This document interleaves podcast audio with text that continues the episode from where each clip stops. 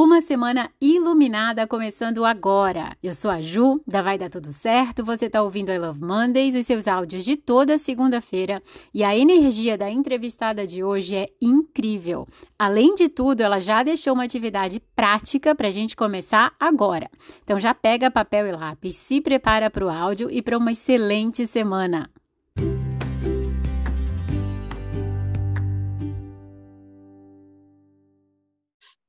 Olá, mais uma semana começando em ótima companhia. Quero começar agradecendo a Bianca por ter entrado na comunidade, por estar aqui agora conversando com a gente, porque sabe aquela pessoa iluminada e, e, foi de imediato, né, Bianca? A gente se encontrou, conversou e deu tudo muito certo é Bianca dos Anjos. A Bianca é terapeuta sistêmica, consteladora familiar, e eu vou pedir para a própria Bianca se apresentar um pouquinho mais, por favor.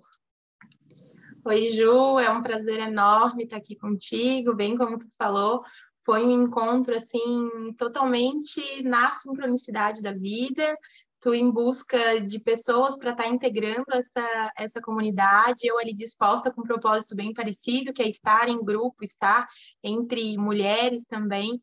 Então é um prazer enorme, né, estar aqui hoje compartilhando tudo isso aqui contigo. E eu me chamo Bianca, eu sou filha do José e da Arlete, neta da Áurea e do Valmor, da Francisca e do Altamiro e de tantos an, an, outros que vieram antes de mim.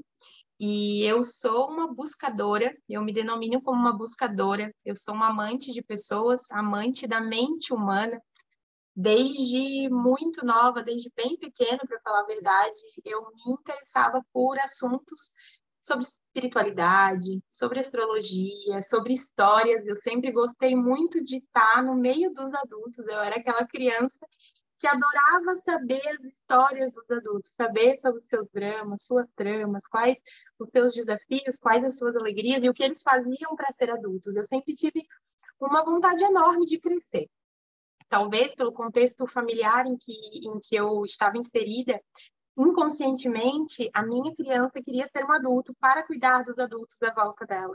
Né? Então eu cresci muito, muito adulta ali na, na infância querendo fazer esse papel. Eu sou formada em direito desde 2015. Fui fazer direito por uma lealdade familiar, né?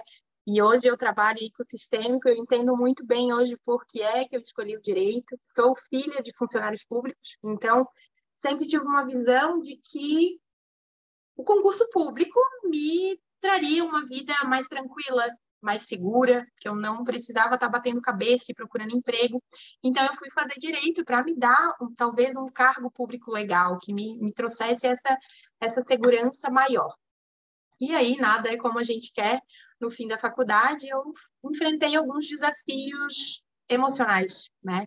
Eu tive, assim que eu me formei, eu continuei estudando para concurso, entrei num processo depressivo, síndrome do pânico, tudo que eu vinha somatizando desde lá de uma infância. E aí eu fui me buscar, me conhecer, conheci o reiki e conheci as constelações familiares.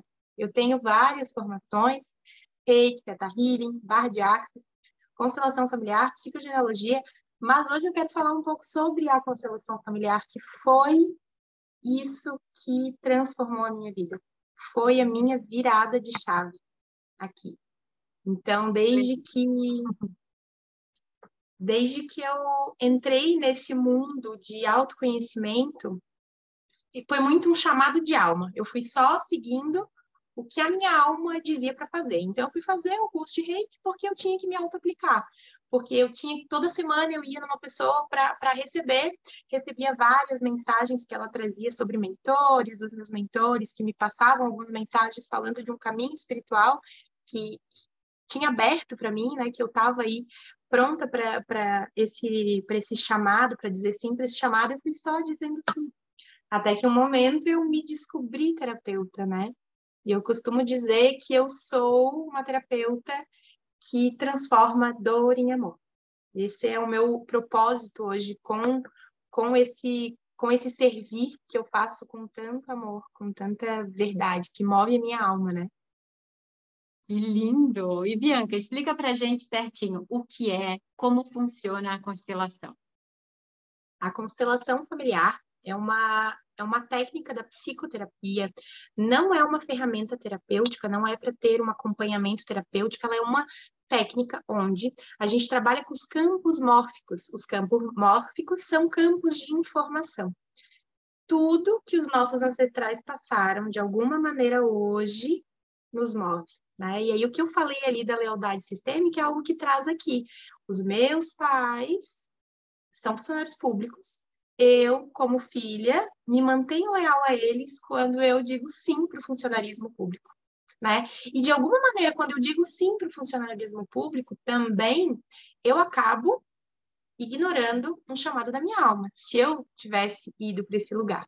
E aí as constelações familiares, ela ela fala de três leis três leis estas que Bert Hellinger, que foi o difusor né, dessa, dessa técnica aí no mundo, trouxe como essenciais para uma vida equilibrada, para gente, para que a gente esteja no nosso lugar na vida, né? Porque fora isso, a gente está sendo movido aí pelo inconsciente.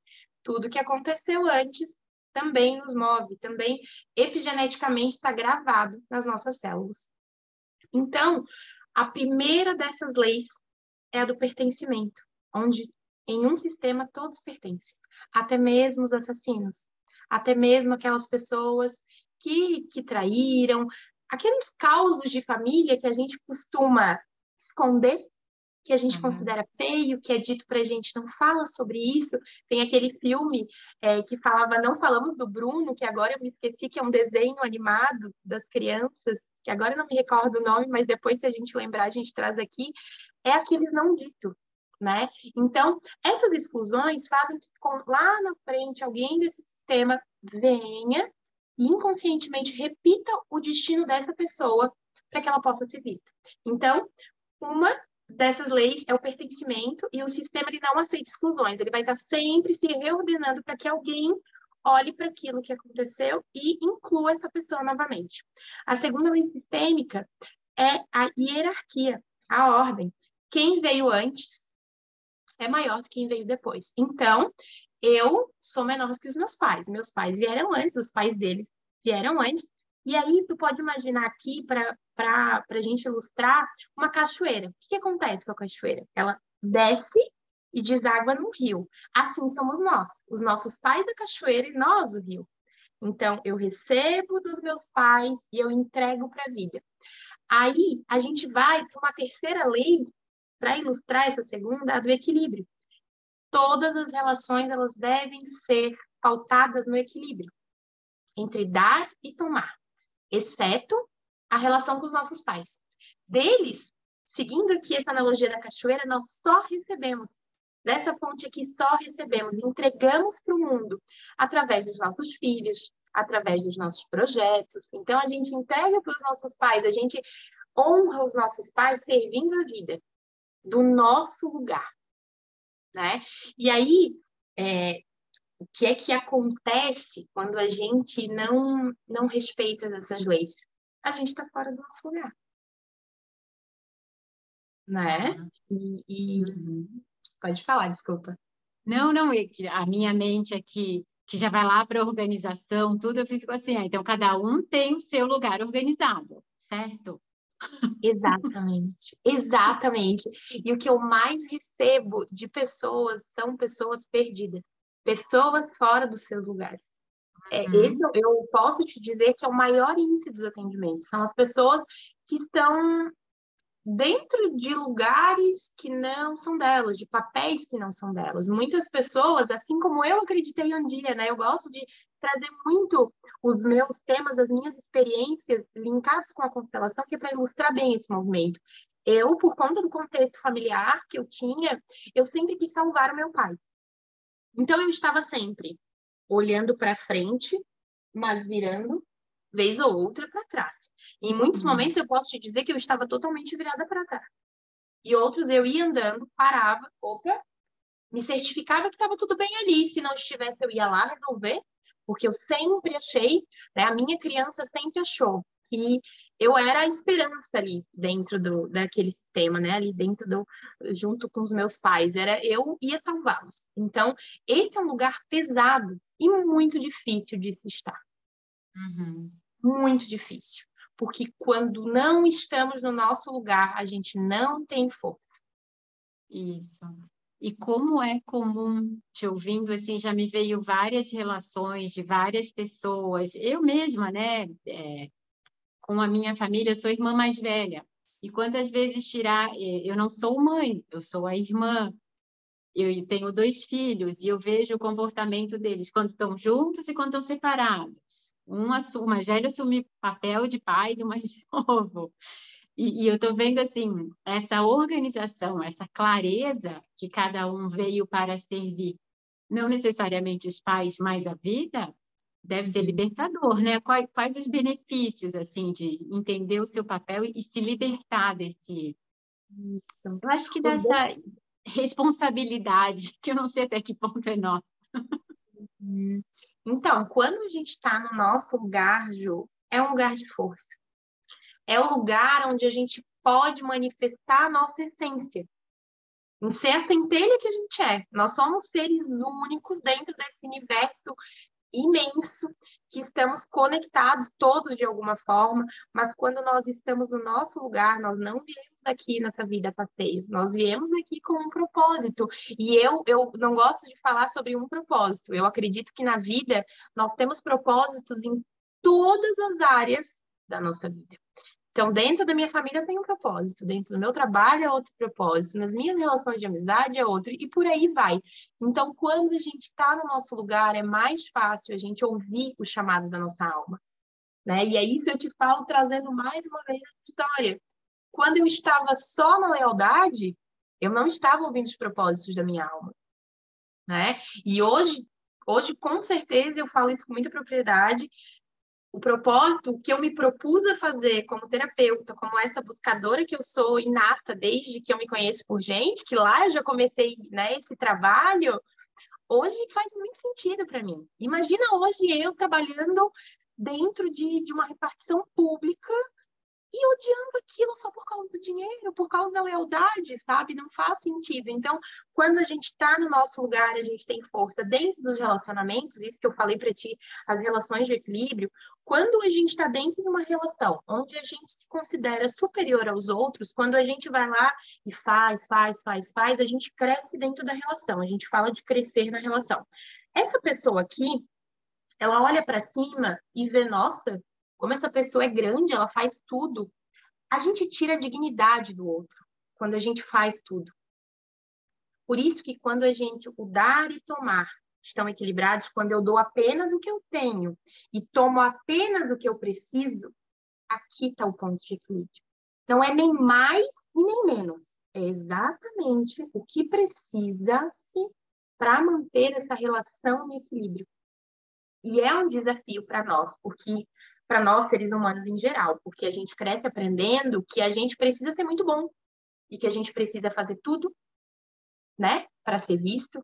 E aí, quando a gente está nesse desequilíbrio, quando a gente olha para trás e acredita que nos faltou algo, principalmente vindo dos nossos pais, amor, atenção, carinho, quando a gente julga que isso nos faltou, a gente vai para a vida rejeitando esses pais e aí a gente perde a força, porque somos, né, outros preceitos da constelação, somos metade mãe, metade pai, isso é para a vida.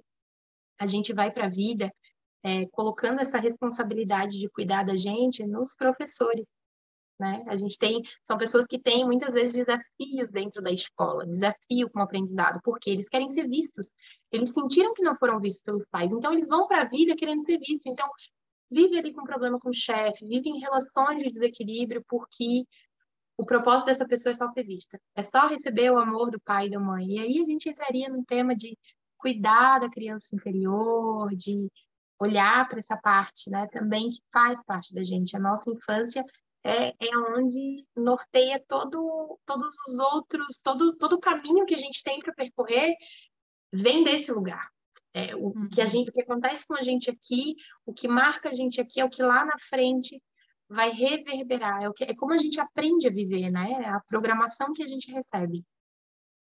Que legal. Eu estou imaginando assim, Bianca, quem está ouvindo a gente agora, quem está assistindo a gente agora, com certeza está se vendo em várias situações, em vários papéis. E, assim, para ajudar um pouquinho, na prática agora, quem está ouvindo a gente, o que, que essa pessoa já pode fazer para dar um passo assim em busca dessa clareza, dessa leveza, claro, e depois falar contigo, né? Sim, eu, eu gosto bastante de quando quando a pessoa tem contato com esse conhecimento, quando isso toca e faz sentido para ela, quando ela, nossa, isso faz sentido, você pode pegar, pegar um papel, uma caneta e sentar para olhar as áreas da tua vida.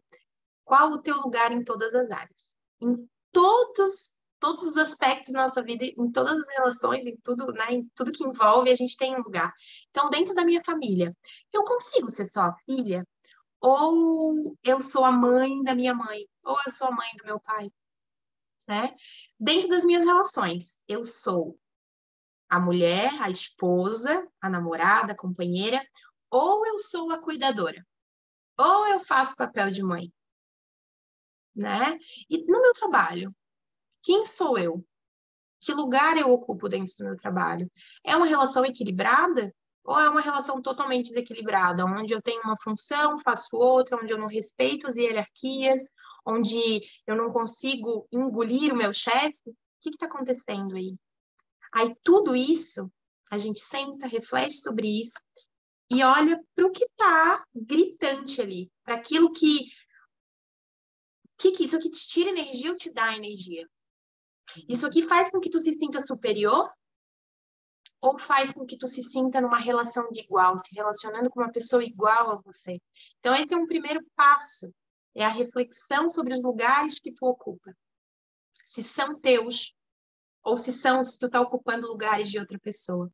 E aí, o primeiro passo para tudo isso é ter consciência. Tomou consciência, você pode buscar ajuda, pode começar a sair desse lugar, se está muito lá em cima, como a grande, arrogante, maravilhosa que faz tudo, descer desse pedestal e vir para uma relação de igual. Se está lá querendo dizer que a mãe e o pai não, não viveram direito, que eles deveriam viver dessa maneira, porque hoje nesse mundo se vive assim, sai desse lugar, deixa só o teu pai ser teu pai e a tua mãe.